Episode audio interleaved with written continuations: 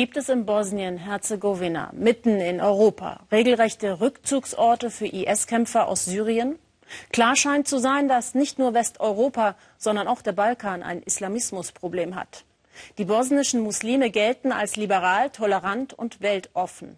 Im brutalen Bürgerkrieg in den 90er Jahren radikalisierten sich dann einige Bosniaken auch unter dem Einfluss fundamentalistischer Muslime, die aus verschiedenen arabischen Ländern zugewandert waren.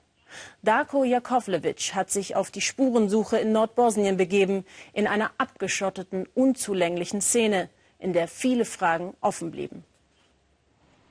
8 Uhr morgens. Polizei patrouilliert auf der Zufahrtsstraße nach Gornja Mauca, einem der abgeschiedensten Bergdörfer im Norden von Bosnien. Tag und Nacht ist die Polizei hier.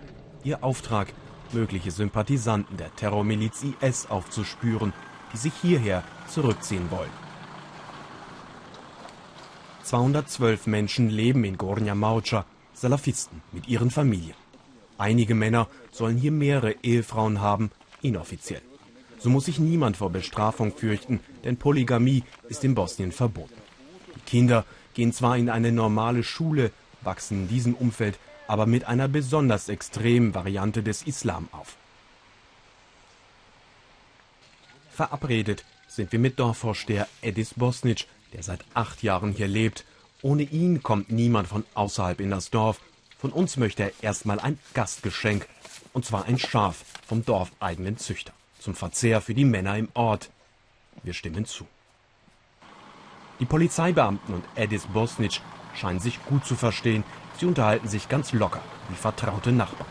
Die Polizisten wollen unerkannt bleiben, ebenso wie der Schafzüchter. Edis Bosnic, gelernter Verkäufer, gibt sich uns gegenüber friedfertig. Gleichzeitig ist er fasziniert von der Idee des sogenannten Islamischen Staats, ein weltweites Kalifat zu errichten. Ob das unser Wunsch ist? Aber klar, natürlich wollen wir, dass alle Muslime in einem Staat leben, wo wir keine Probleme mehr haben, wo dann hoffentlich alle Muslime ein und denselben Reisepass besitzen und frei reisen können im weltweiten Kalifat. Das Dorf baut Obst und Gemüse an für den Eigenbedarf und den Verkauf. Gekommen sind heute Kunden aus einem Nachbardorf. Weitere Geldquellen für die Salafisten etwa aus dem Ausland werden vermutet. Belege gibt es keine. Die beiden Kunden sind oft hier, haben sich an die Salafisten gewöhnt, sonst aber wird das Dorf strikt gemieden. Wenn andere nur vom Dorf Maucha hören, dann bekommen die Leute Angst. Ach was Angst, Sie können sich das nicht vorstellen. Maucha gilt als Schreckgespenst in ganz Bosnien. Mittagsgebet nur unter Männern und Jungen. Seit Jahren vermuten viele, dass das Dorf eine der gefährlichsten Terrorzellen des Landes sein soll und nach Angaben der Sicherheitsbehörden soll es schon mindestens 28 solcher Salafistengemeinschaften in ganz Bosnien geben. In der Hauptstadt Sarajevo räumt man jahrelange Versäumnisse jetzt immerhin ein. Offensichtlich haben wir einigen Dingen nicht genügend Beachtung geschenkt, denn inzwischen hat sich die Zahl derjenigen vervielfacht, die bei uns verfassungsfeindlich sind, die jetzt ausschließlich unter der Scharia, also nach religiösen Gesetzen des Islam leben wollen und nicht in einer Demokratie.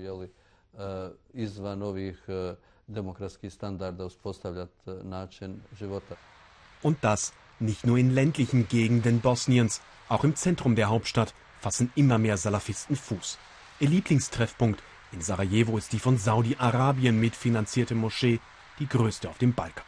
Salafisten in Bosnien fühlen sich den saudischen Wahhabiten zwar verbunden, weil in Saudi-Arabien die Scharia gilt, doch die Saudis lieben auch ein materiell protziges Leben. Das aber lehnen die Salafisten in Bosnien ab.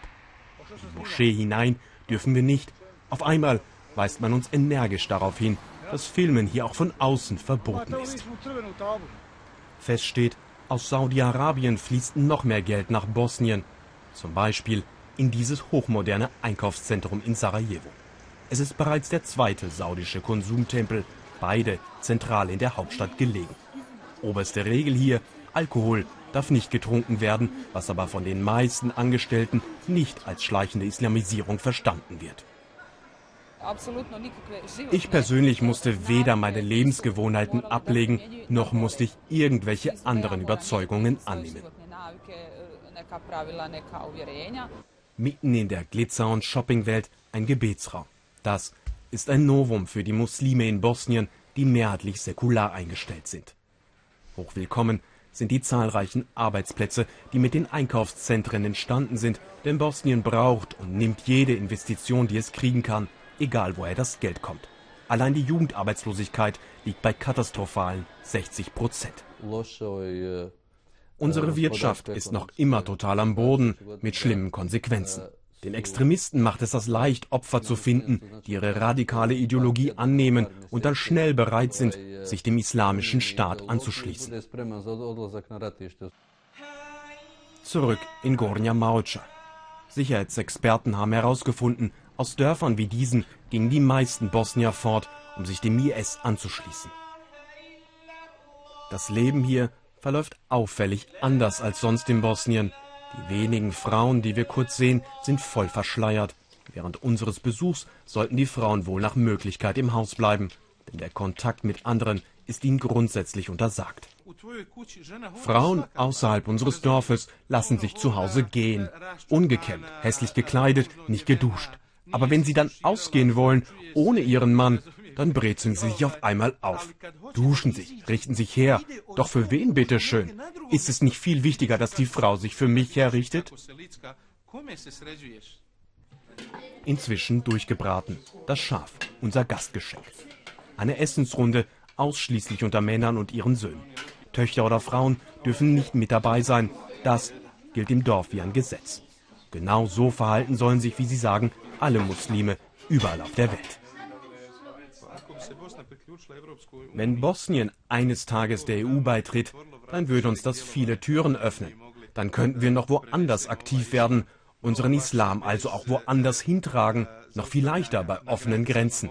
Wir könnten dann ohne Schwierigkeiten etwa nach Deutschland kommen und unseren wunderschönen Islam dann weitergeben an die Deutschen. In Teilen Bosniens ist dies schon Wirklichkeit. Lange Zeit tat das Land nichts gegen die Verbreitung eines radikalen Islam. Jetzt wird es immer schwieriger. Den Antrag auf eine EU-Mitgliedschaft will Bosnien-Herzegowina nach Angaben aus Brüssel noch in diesem Monat stellen.